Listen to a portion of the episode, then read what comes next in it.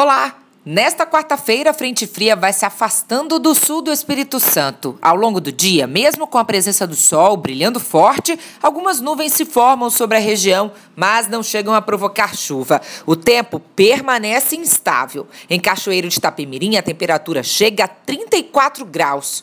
Para ficar por dentro das informações sobre o tempo em todo o estado, fique ligado na programação da TV Vitória e da Rádio Jovem Pan. Até amanhã!